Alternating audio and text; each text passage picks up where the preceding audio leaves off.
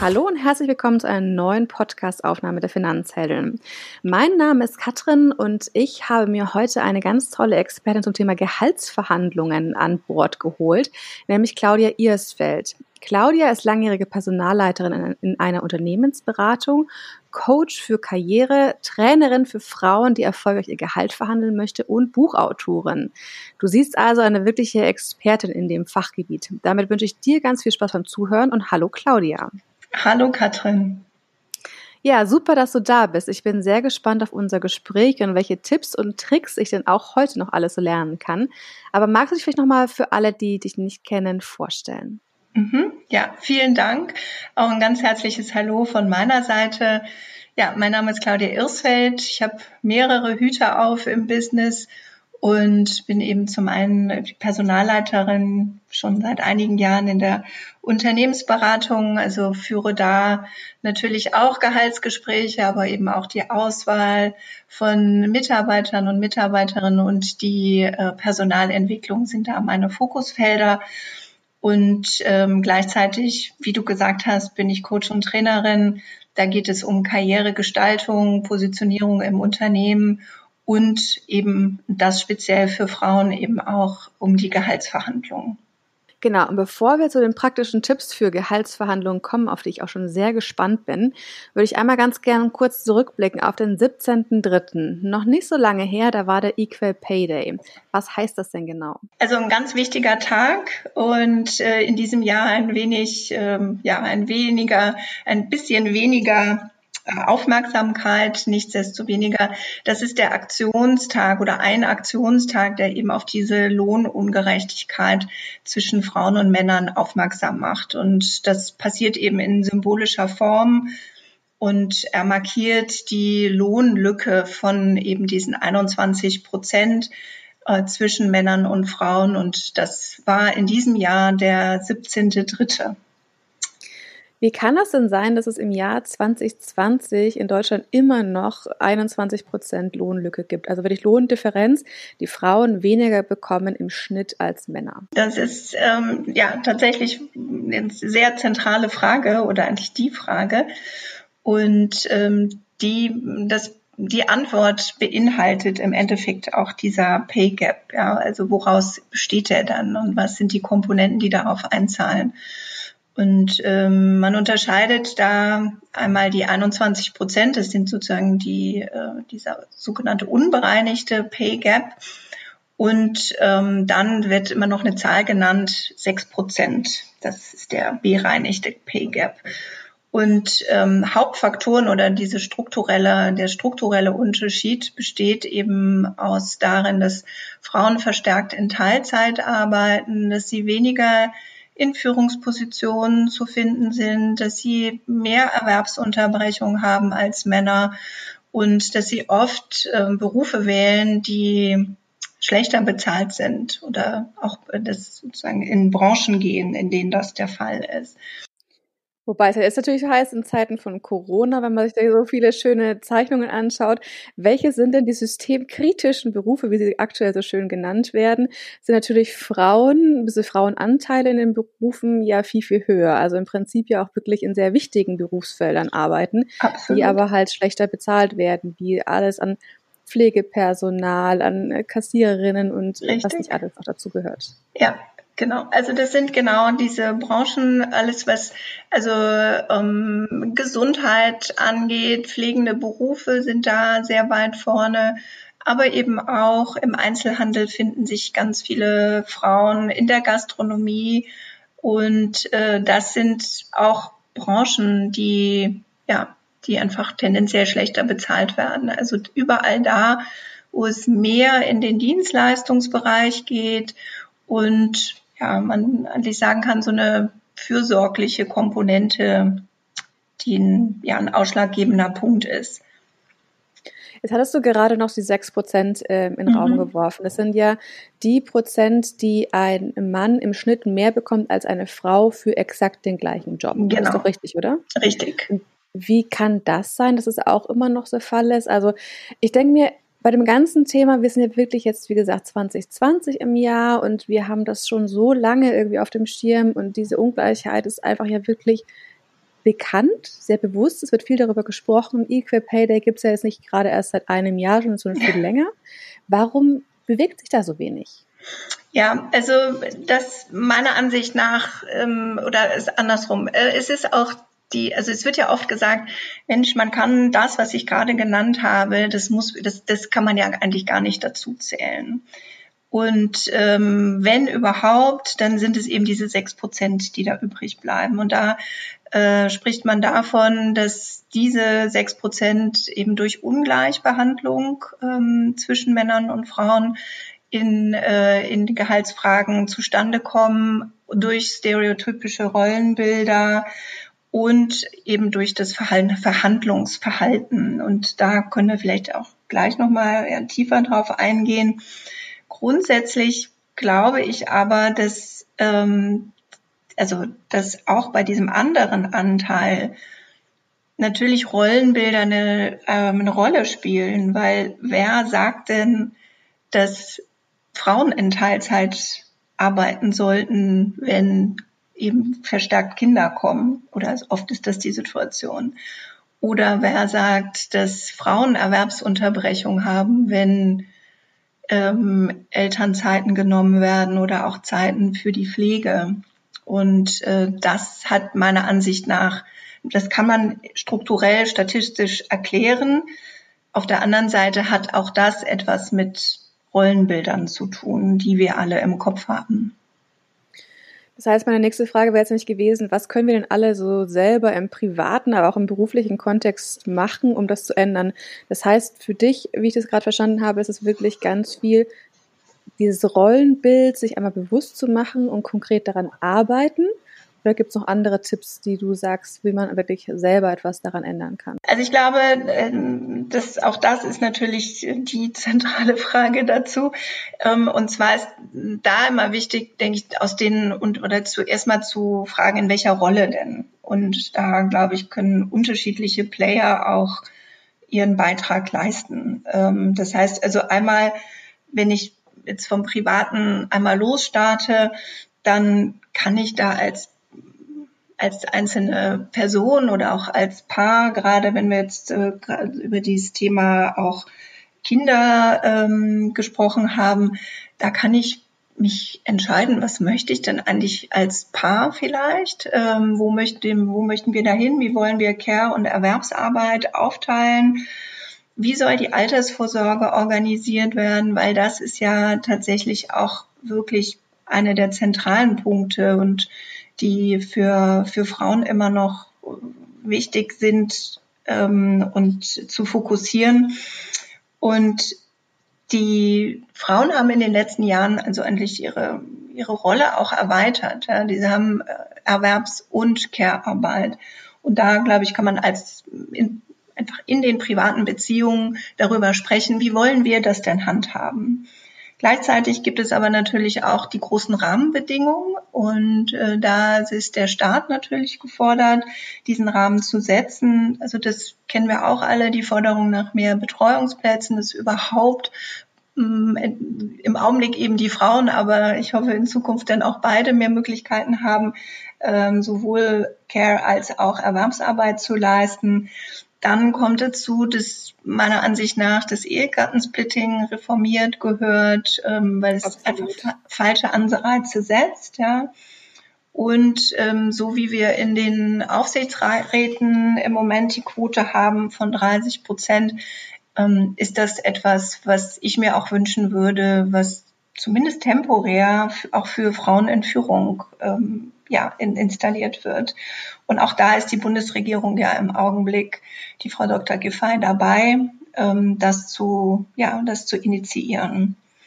Und äh, darüber hinaus sind natürlich auch Unternehmen gefordert, was zu tun und ähm, genau diesen, diese, ja, diese, diesen Pay Gap auch im Unternehmen entgegenzuwirken. Und da steht ganz vorne, dass äh, einfach Transparenz auch hergestellt wird. Und das kann hergestellt werden, indem man Gehaltsmodelle entwickelt, die aber auch transparent macht und im Unternehmen kommuniziert, dass, und dass einfach die Mitarbeitenden wissen, was haben wir denn für Modelle, was steht mir denn vielleicht auch zu oder was bekomme ich bei entsprechenden Leveln.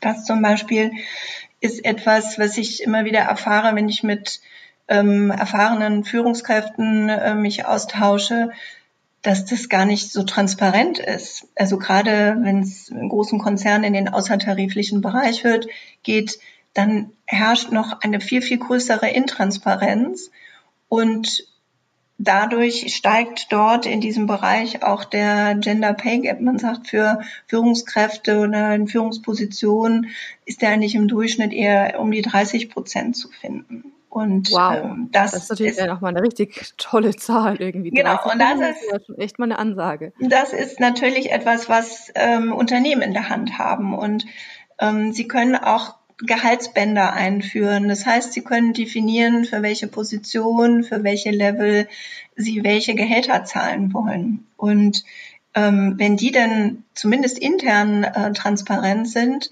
dann führt das auch schon zu mehr Klarheit. Und ähm, also wir in der Unternehmensberatung, wir haben es jetzt so gemacht, dass wir für unsere Absolventen das auch nach auch extern tragen. Und das führt einfach dazu, dass wir auch wissen, jeder, äh, jede, die äh, nach dem Studium zu uns kommt, bekommt das gleiche Gehalt. Und das wird als sehr fair empfunden. Also.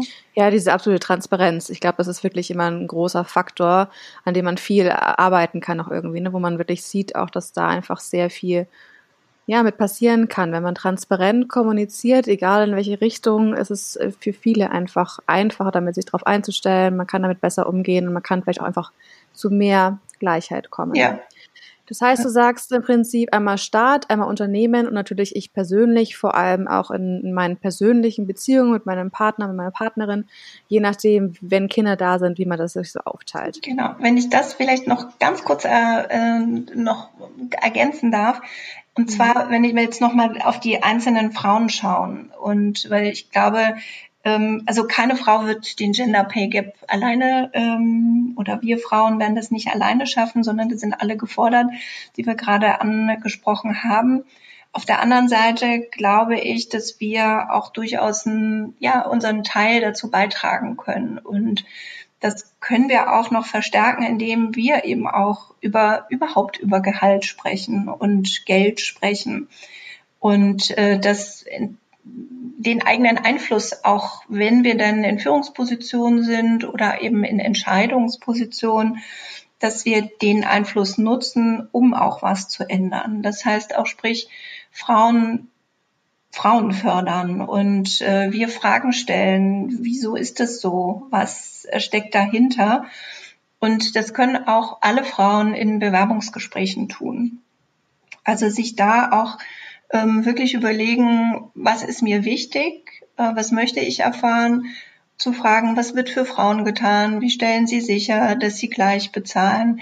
Das bringt Unternehmen auch ins, ja, ins Nachdenken und hoffentlich dann auch irgendwann äh, zu Veränderungen, dass eben diese eben genannte Transparenz hergestellt wird. Und ähm, nichtsdestotrotz und zum Schluss natürlich ähm, jede Frau sollte sich auch wirklich oder es hilft sich da wirklich auch gut auf die Gehaltsverhandlungen vorzubereiten. Und sind wir ja direkt schon im Thema Gehaltsverhandlungen mit drin. Das ist ja wirklich das, was wir auch ähm, selbst einfach maßgeblich äh, beeinflussen können. Mhm. Und ähm, so im Vorhinein, ich habe natürlich viele, viele Fragen überlegt gehabt. Ich habe mit ein paar Freunden, auch mit meinem Mann gesprochen, irgendwie, was wären so die wichtigsten Fragen? Kommt eine riesige Latte an Fragen. Und jetzt ist so vielleicht meine erste Frage dazu. Wenn ich jetzt an mich selber denke irgendwie, ich glaube, ich bin da so ein, so ein typisches Beispiel auch dafür.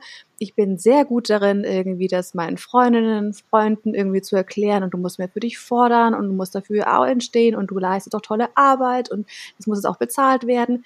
Also für andere geht das sehr einfach, aber für mich selbst finde ich das viel, viel schwieriger.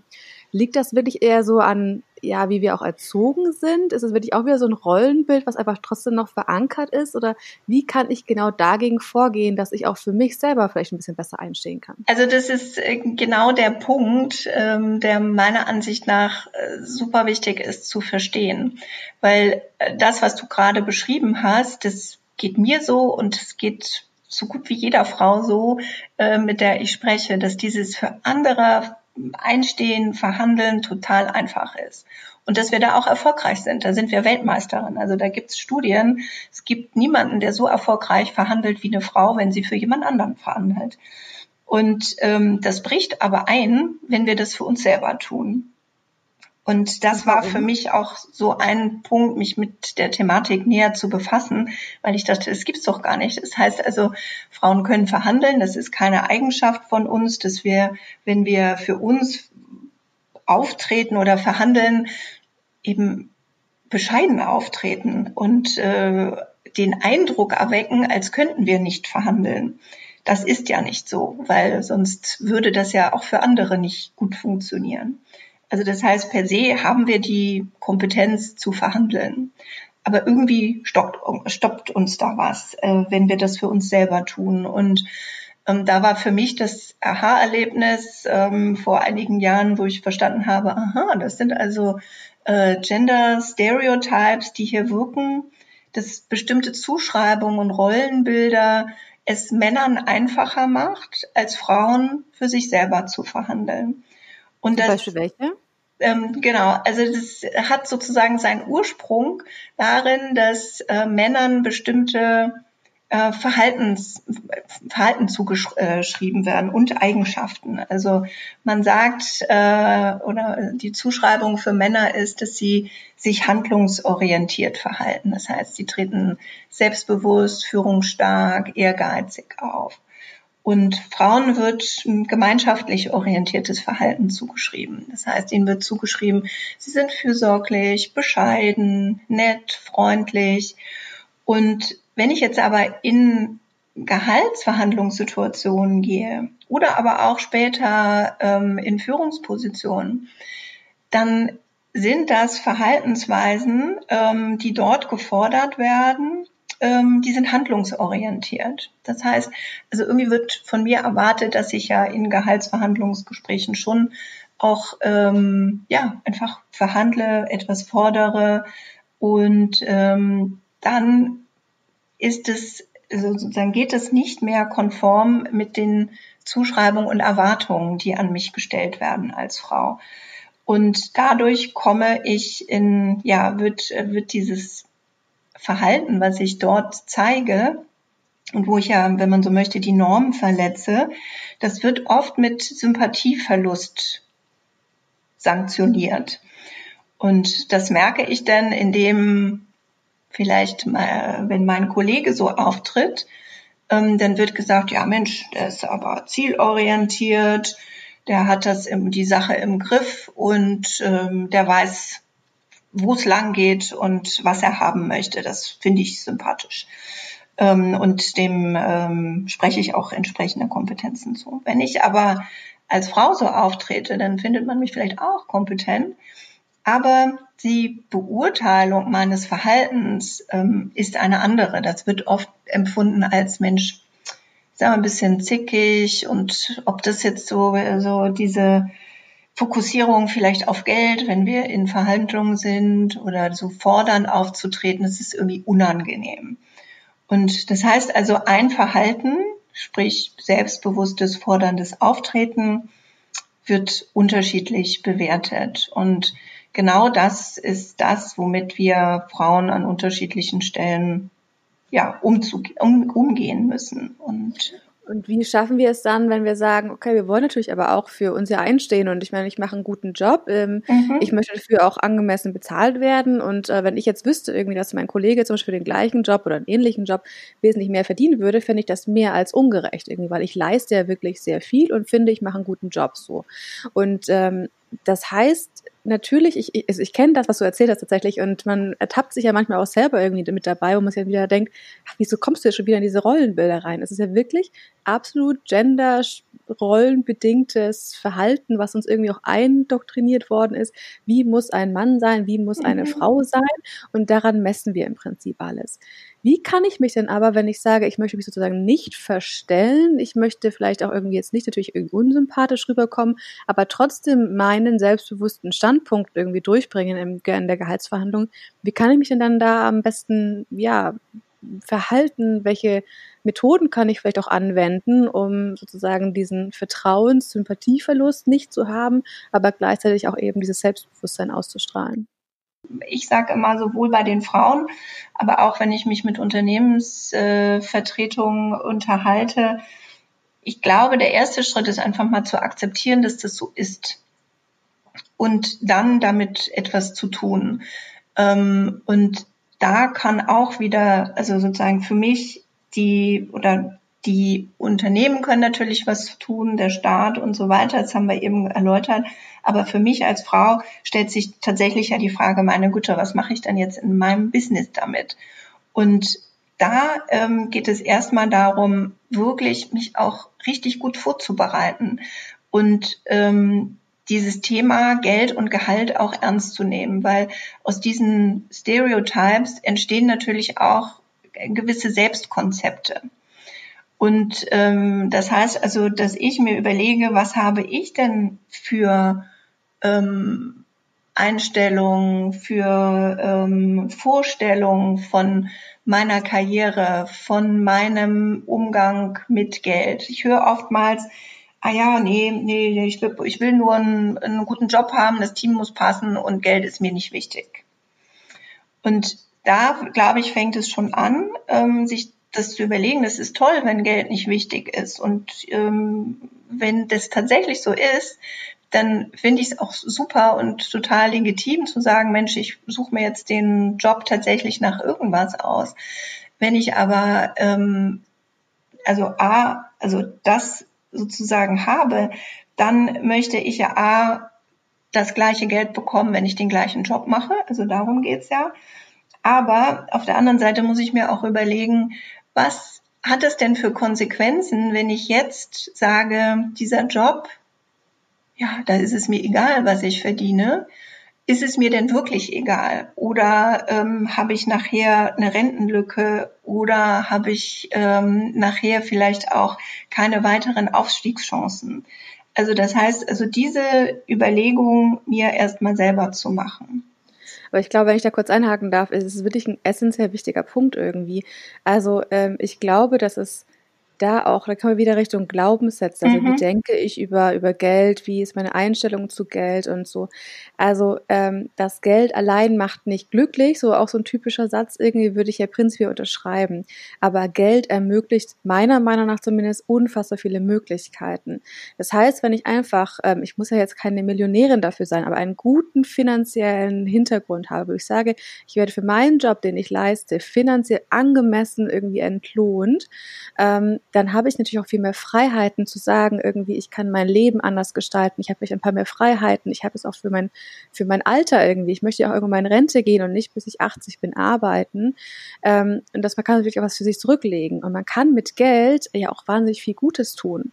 Ich kann durch, wenn ich mehr Geld habe, mehr zum Beispiel auch meine Arbeitszeit reduzieren und noch irgendwie ein paar Stunden mhm. jede Woche irgendwie ehrenamtlich arbeiten oder ich kann einen Teil spenden oder, oder, oder. Es gibt ja so unfassbar viele Möglichkeiten.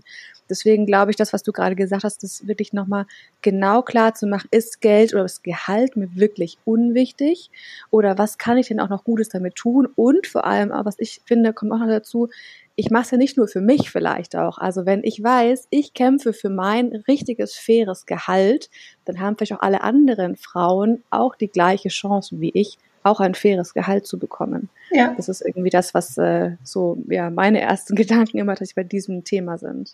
Genau, also in meinen Trainings sage ich immer, wenn, also weil das tatsächlich so ein Punkt ist, wo wir durchaus öfter mal diskutieren dann sage ich immer, ich habe nichts gegen Ehrenamt und ich habe auch nichts dagegen, ähm, sich dazu vielleicht kleineren Gehältern irgendwo zu verdingen, aber das muss ich sehr bewusst machen. Und ähm, ich habe auch dann die Möglichkeit eben, wenn ich zu einem gewissen Zeitpunkt und in der Regel ist es am Anfang der Karriere und in der Mitte, einfach da mir, wie du sagst, viel auch aufbaue, dann kann ich nachher frei entscheiden und muss nicht mehr darauf achten, was gibt mir das denn finanziell und wirtschaftlich, sondern dann kann ich unabhängig davon entscheiden und ich muss auch nicht mehr alles tun, was vielleicht ähm, ja äh, was man also alle ich kann ich muss nicht mehr alles tun, ähm, was mir vielleicht angetragen wird, sondern auch da kann ich frei entscheiden. Oder ich kann auch einfach mal sagen, okay, gut, der Job ist jetzt einfach nicht mehr das Richtige für mich. Ich wechsle ihn. Genau. Und muss nicht die Angst haben, oh Gott, wenn ich jetzt irgendwie einen Job wechsle, dann bin ich in der Probezeit, hm, klappt das denn alles irgendwie? Ich bin zwingend auf dieses Geld angewiesen. Also, dass jeder auf sein Gehalt angewiesen ist, das ist schon klar, aber dass man doch nicht mal irgendwie sozusagen einen Monat überbrücken kann, wenn man einfach mal einen Job wechseln möchte, aus welchen Gründen auch immer, genau. ist, glaube ich, auch ein echt wichtiger Faktor. Und da, also da, glaube ich, zeigt die jetzige aktuelle Lage ja durchaus auch ähm, genau diesen Punkt. Ja? Wie, was habe ich mir aufgebaut? Wie stresst mich das? Ob es jetzt zwei Monate nicht so gut geht oder vielleicht äh, fängt der Stress schon an nach zwei Wochen. Und ähm, das ist natürlich etwas, was durchaus was mit wirtschaftlichem Polsterlage zu tun hat. Und da sag ähm, im Endeffekt kommt dann eben doch oft dabei heraus, nein, ähm, für mich ist Geld irgendwie doch wichtig. Und das sich dann auch, auch das erstmal zu, zugestehen, zu sagen, hm, Mensch, ich habe jetzt vielleicht vom, von meiner, von ähm, meinem familiären Background, von Sozialisation, habe ich bestimmte Dinge mitbekommen und die sind so aber ich möchte es jetzt nicht mehr oder ich möchte es in der Zukunft ändern und ich möchte das anders angehen. Und das ist, denke ich, eine gute Ausgangslage, um sich darum zu kümmern und tatsächlich auch mal zu überlegen, was möchte ich denn in meiner Karriere auch ähm, anvisieren und was möchte ich erreichen, wie möchte ich eben privat und beruflich auch unter einen Hut bringen, was ist mir da wichtig. Und ich sage immer, es, ich finde, alles ist in Ordnung. Es, die Entscheidungen sollten nur bewusst gefällt werden und nicht aus Automatismen heraus, die sich aus diesen Rollenbildern auch speisen. Ja, da gebe ich dir recht. Aber das heißt, ich ähm, sozusagen, dein Tipp ist es erstmal zu akzeptieren, es gibt eben diese Rollenbilder, die man auch einfach nicht innerhalb von ein paar Minuten irgendwie ändern kann. Mhm. Sondern es gibt eben auch ähm, ja, Möglichkeiten, damit positiv umzugehen. Was wäre denn jetzt also dein Tipp an mich zum Beispiel für meine nächste Gehaltsverhandlung? Vielleicht auch, wie man so ein Gespräch mhm. aufbaut, mhm. wie man das so mit aufnimmt. Sollte man erstmal direkt mit der Forderung einsteigen, ich möchte zehn Prozent mehr zum Beispiel und danach begründen? Oder ist es genau andersrum, dass man sagen möchte, ähm, du sagen, du bist bei dieser ja eher gesellschaftlichen Komponente, was dir als Frau ja sowieso zugeschrieben wird, und man fängt eher an mit den Erfolgen, die man im Team, die man, was mein eigener Beitrag war dazu, und dann auf eine sozusagen Forderung, wie viel Geld man mehr möchte, hinzuarbeiten? Oder wie würdest du so ein Gespräch aufbauen? Also in der Regel ist es ähm, so, dass diese Gespräche meistens so ablaufen, dass es tatsächlich so ist, dass es erstmal darum geht, also gerade wenn es um Gehaltsanpassung geht, ähm, was habe ich denn, was bringe ich denn mit, was habe ich geleistet im Jahr, welche Verantwortung habe ich übernommen, welche Projekte sind vielleicht erfolgreich gelaufen, was habe ich vorangetrieben. Also das ist etwas, das empfehle ich jeder Frau und auch jedem Mann, ähm, das sollte ich als ähm, arbeitnehmende Person immer in der Tasche haben. Also ähm, da ist die, der Tipp ist einfach so ein Erfolgstagebuch zu schreiben. Ob das jetzt, äh, wo auch immer das dokumentiert wird, weil oftmals werden ja Gespräche immer erst einmal im Jahr geführt. Und ähm, da geht es darum, das präsent zu haben, was vor elf Monaten passiert ist. Also ich weiß schon oftmals nicht mehr, was ich vor drei Monaten gemacht habe. Also da also ja, ich, auch nicht. genau, also da, ich meine, da ist die Zeit im Moment ja auch, also alles wird schneller und ähm, jeder ist in, an unterschiedlichen Stellen involviert und sich da ab und an mal Zeit zu nehmen, vielleicht einmal die Woche, einmal im Monat und das Revue passieren zu lassen. Was ist denn, was habe ich gemacht? Was ist dabei rausgekommen? Was ist eigentlich cool gewesen? Was möchte ich, dass auch, dass das auch präsent ist bei meiner Führungskraft beziehungsweise bei den Personen, die über Gehalt entscheiden. Und da sind wir, oder habe ich eben schon zwei weitere Dinge erwähnt. Ähm, also nicht überall ist es ja so, dass automatisch über Geld gesprochen wird. Also das heißt, es geht ähm, auch darum, erstmal Gelegenheiten zu schaffen, um überhaupt über Geld zu sprechen. Wenn ich sowieso oder wenn ich keinen Termin habe, dann soll, dann empfehle ich, dafür zu sorgen, dass es solche Termine gibt und das auch mit der Führungskraft abzusprechen. Ähm, mein Tipp ist, mindestens einmal im Jahr sowas zu tun. Und in der Regel wird dann eben nicht nur über Geld, sondern eben dort auch über die Leistung gesprochen. Und da muss ich ja vorher mal recherchieren, wer entscheidet denn eigentlich über mein Gehalt und wie läuft das ab? Auch das ist bei vielen Unternehmen gar nicht so transparent und ähm, das dann dafür zu sorgen, dass die Person mit, die dafür entscheidet oder die mitentscheidet, die es alleine entscheidet, das kommt sicherlich auch auf die Unternehmensgröße drauf an, dass genau diese Person oder Personen mit den Informationen ähm, ja, ähm, versorgt sind, die sie da benötigen. Sprich, was habe ich denn eigentlich geleistet? Welches Potenzial wird mir zugeschrieben? Was sind so meine Wünsche für die Zukunft? Und ähm, das ist erstmal so der grobe Rahmen. Und für das Gespräch selber, das hattest du ja auch äh, gefragt, ist, dass ich mich auch vorbereite und mich frage, wo möchte ich denn hin? Was ist mir wichtig neben ähm, der ge eigentlichen Gehaltsthematik? Also, dass ich da auch mir einen größeren Rahmen setze und sage, was, ja, was könnte ich in zwei Jahren, in drei Jahren tun und was sind meine Perspektiven, äh, was möchte ich da erreichen? Und originär auf das Gehalt bezogen ist es absolut wichtig, sich natürlich auch eine Idee zu verschaffen, was ist denn eigentlich meine Forderung, die ich gerne erfüllt haben möchte und die ich auch für realistisch halte. Und was ist so mein Minimum und was wäre super? Und gerade die Thematik ist natürlich für den Berufseinstieg auch nochmal oder für den, für den Jobwechsel eklatant wichtig, weil ähm, damit setze ich so ein Lock, ja, also es macht einen Unterschied, ob ich mit 10.000 mehr oder weniger Euro pro Jahr starte. Und äh, da setze ich sozusagen auf, ähm, auf der Latte schon mal den Punkt. Und später bei den eben genannten Anpassungen geht es eben in kleineren Schritten vorwärts. Das heißt, du würdest, ähm, also natürlich muss ich mal vorbereiten, das auf jeden Fall, sich einmal Ideen zu machen, was ist so wirklich das, was ich eigentlich gerne hätte.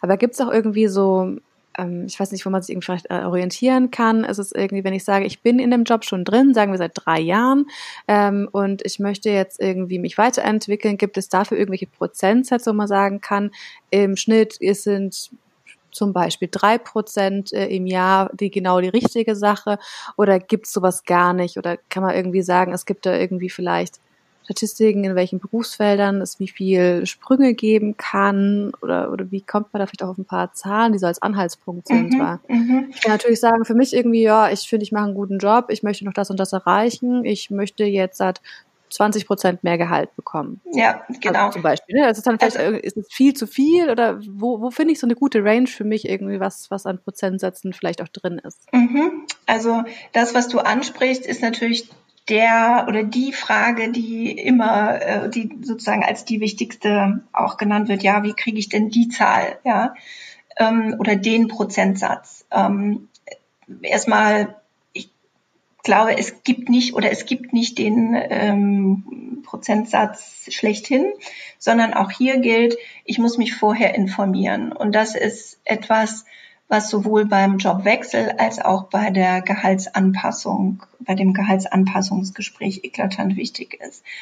Also da geht es darum, wirklich sich ähm, zu informieren, sich äh, im Netz, also wenn wir jetzt zum, beim Jobwechsel sprechen, sich wirklich im Netz zu orientieren. Gespräche zu führen mit ähm, Personalberatung oder aber auch, ähm, gerade wenn man tariflich gebunden ist, kann man da äh, natürlich, also ist das sozusagen im Tarifbereich sowieso dann ja die ähm, quasi die äh, Orientierung. Aber sowas kann ich auch heranziehen, um mich weiter zu orientieren, wenn, selbst wenn ich in einem Unternehmen bin, was nicht tarifgebunden ist. Dann kann ich aber auch in Verbände gehen, die haben oftmals sehr detaillierte ähm, Gehaltsauswertungen. Ähm, ja, Auswertungen.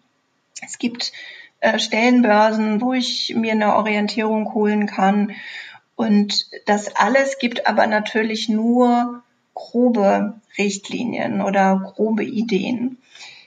Mein absoluter Tipp ist, sich wirklich mit Leuten, die in der Branche, vielleicht sogar in dem Unternehmen sind, für das ich mich interessiere, ähm, erstmal zu schauen, haben die vielleicht irgendwas schon transparent gemacht? Ja, dann spricht das natürlich auch für das Unternehmen an sich aber ähm, das über kann aber auch Kontakt aufnehmen über Social Media und äh, dann Leute fragen, auf die zugehen, sagen, hey Mensch, ähm, möchte das Unternehmen wechseln, ähm, ist ein ähnlicher Bereich, ähm, sind Sie oder sind Sie bereit, mal zehn Minuten mit mir sich auszutauschen?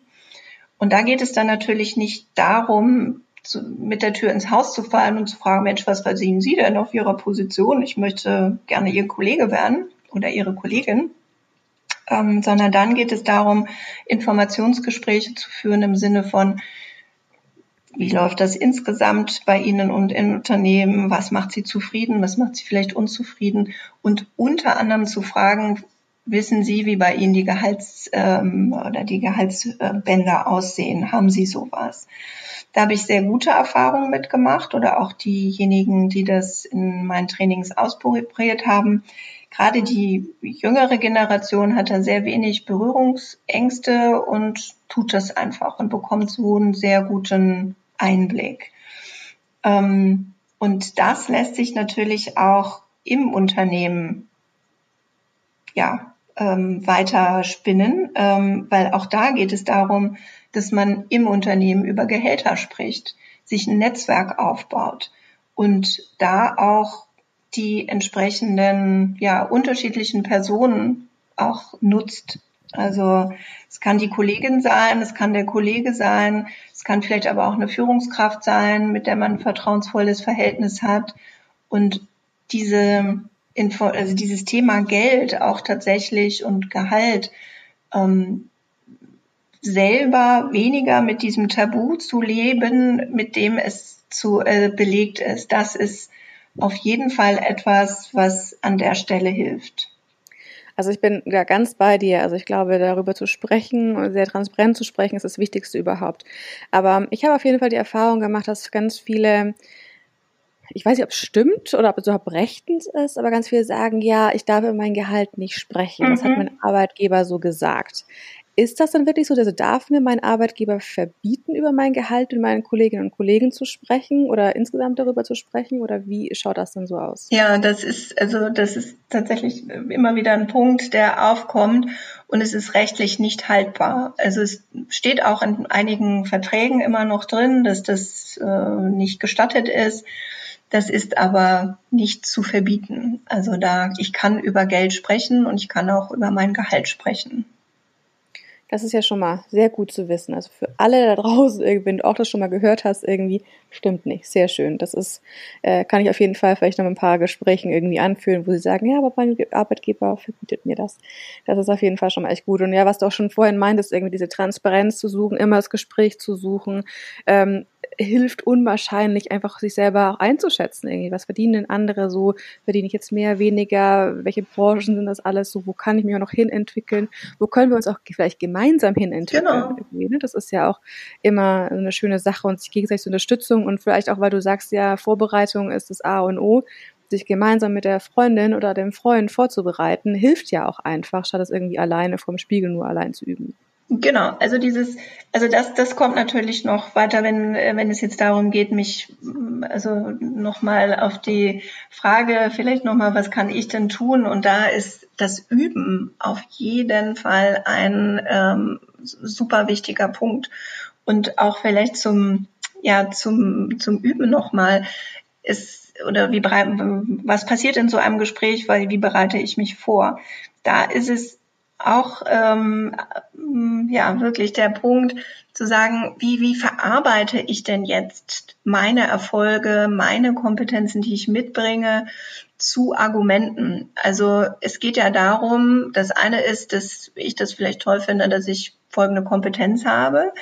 Auf der anderen Seite ist es aber die Frage, was für Nutzen hat es denn für meine Führungskraft oder für das Unternehmen, für das ich arbeite?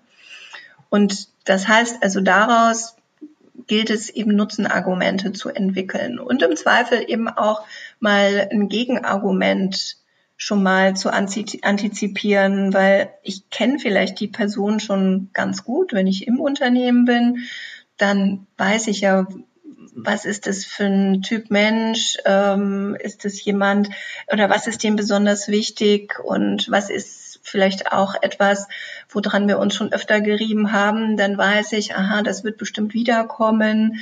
Also bereite ich mich darauf auch schon mal vor. Was könnte die Person sagen ähm, oder entgegenstellen und was könnte ich daraufhin wieder ähm, argumentieren und wie kann ich da meinen, meinen Punkt machen? Und da geht es auch auf jeden Fall darum, mit Alternativen ins Gespräch zu gehen. Also nicht die Zahl festzuzimmern. Das ist gut, die zu haben und das ist auch ein Ziel. Auf der anderen Seite gibt es aber auch immer wieder Situationen, wo tatsächlich, also ein Gegenargument ist ja immer, Mensch, wir haben kein Budget, ja. Ähm, das, das wäre meine nächste Frage gewesen, ja, von wegen. Ich weiß, genau. du machst tolle Arbeit, aber Personalabteilung sagt, wir haben kein Budget, es tut mir total leid, aber mhm. ich kann dir jetzt keine Erhöhung geben. Genau, genau. Das ist ja auch oftmals so und das ist richtig. Wichtig ist dann aber sozusagen den Schritt weiter zu gehen und zu sagen, ja Mensch, ähm, wenn du jetzt kein Budget hast, was können wir denn da tun? Und es gibt aus meiner Erfahrung immer etwas, was sich machen lässt.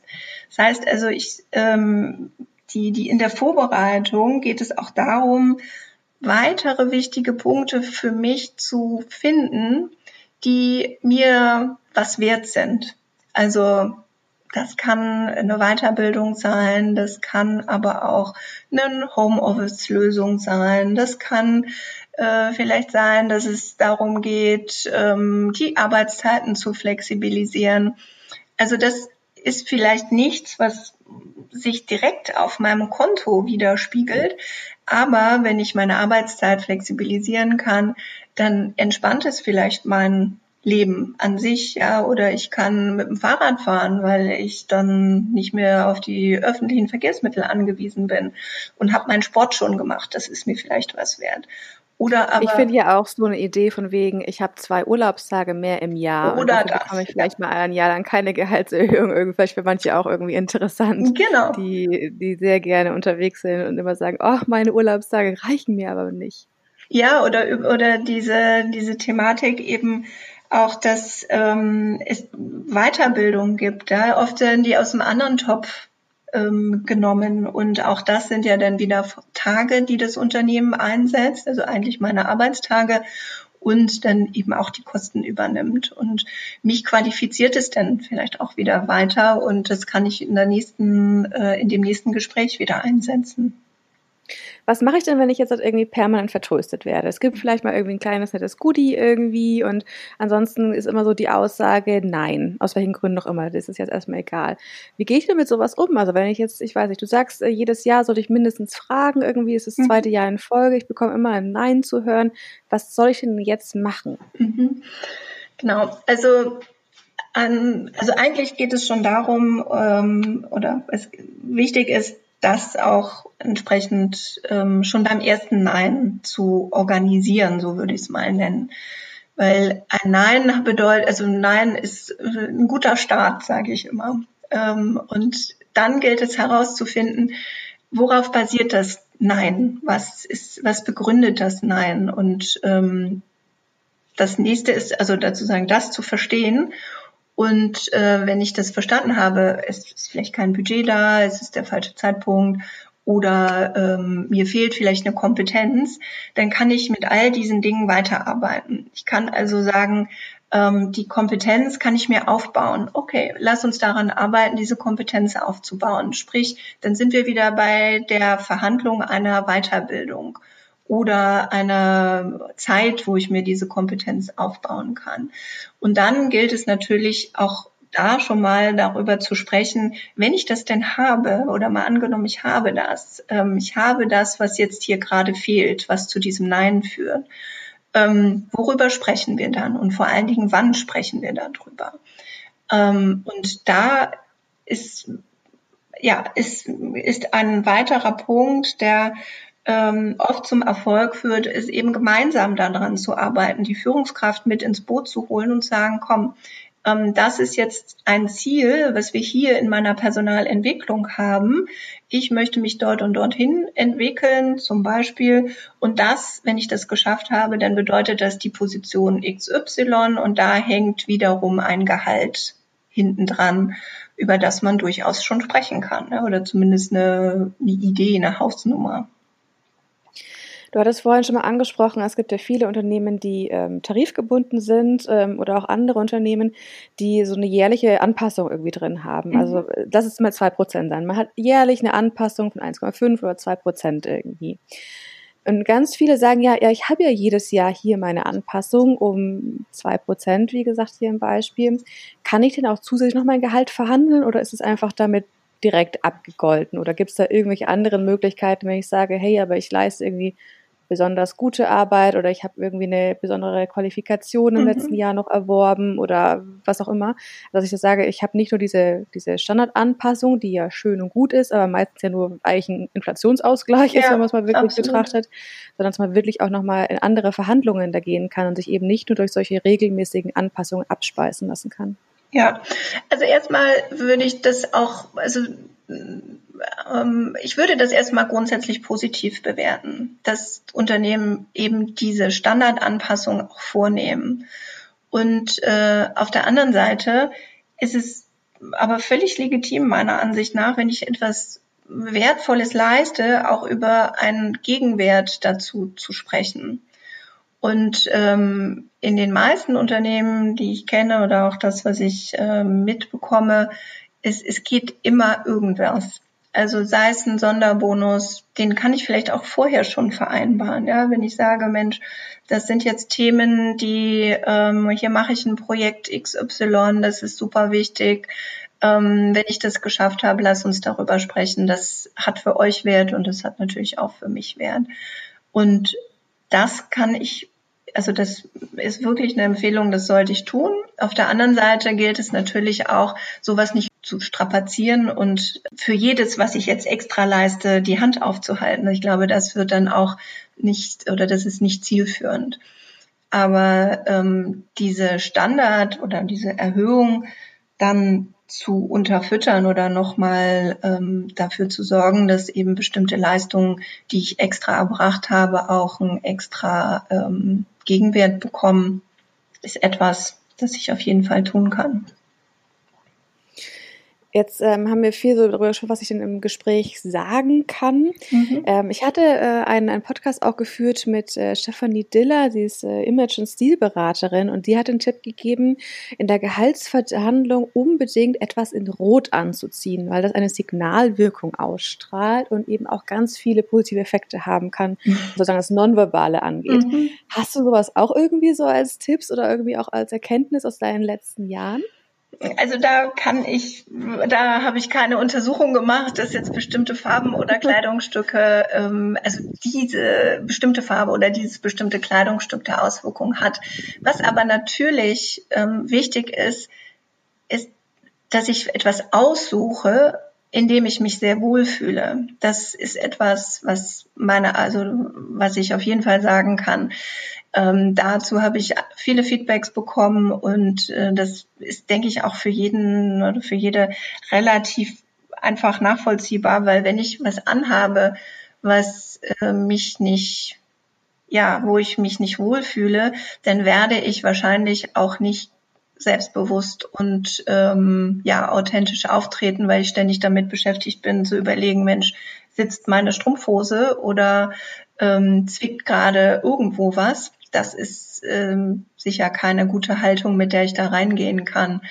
Ähm, was meine Erfahrung ist in der in dem Zusammenhang ist, dass ich gute Erfahrungen gemacht habe und auch gute äh, Feedbacks von Coaches und äh, aus Trainings bekommen habe, wenn ähm, ja, wenn denn die Frauen auch vorher sich in eine mentale Haltung bringen, die ja sehr stärkend ist. Und das kann durchaus sein, dass ich mir äh, vielleicht Bilder suche, und mit denen arbeite, dann äh, dort so Anker, sogenannte Anker mit ins Gespräch bringe oder mich vorher in, in eine Stimmung versetze, dass ich daran äh, denke, wie ich Einfluss genommen habe, was erfolgreiche Situationen waren und dass ich diese mentale Haltung mit in das Gespräch nehme.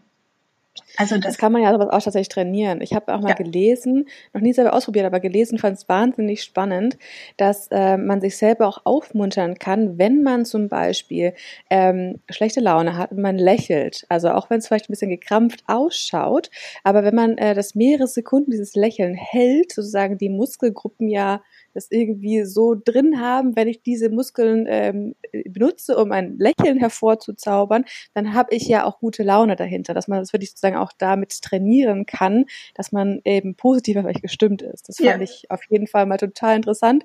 Vielleicht hat die eine oder andere mal Lust, es auszuprobieren. Ich freue mich auf Feedback, ob es wirklich funktioniert. Ähm, fand ich auf jeden Fall echt spannend, wie man sich auch selber ja wirklich ja motivieren kann. Und ich glaube auch wirklich diese positive Haltung ist unfassbar wertvoll, weil wenn ich schon reingehe und sage, ach ja, krieg eh nix und ach nee, wird eh nur doof, genau. dann kann es auch nicht werden, ehrlich gesagt.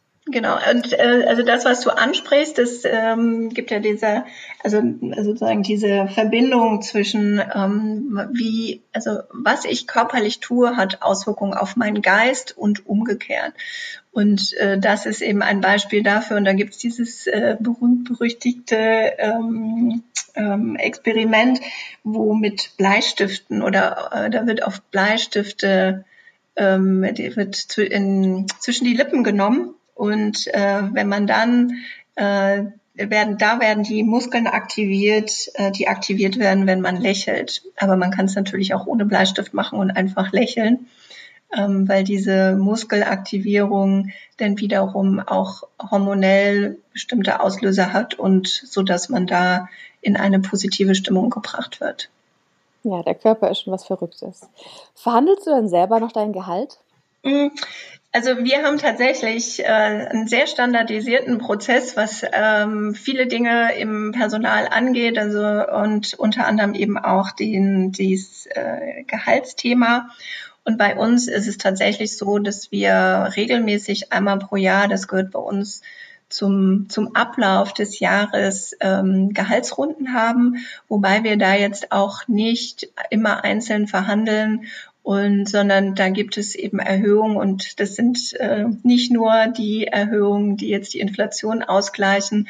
Und von daher bin ich jetzt in der glücklichen Lage, dass ich da jetzt nicht speziell noch verhandeln muss, um eine Gehaltserhöhung zu bekommen. Und ich glaube, dass das auch etwas ist, ja, das macht mich sehr froh, weil wir haben Gehalts, ein Gehaltsmodell, was transparent ist. Wir haben Gehaltsbänder. Das heißt, da weiß ich auch, was ich verdiene und nicht nur ich, sondern eben auch alle Kollegen und Kolleginnen, die bei uns an Bord sind.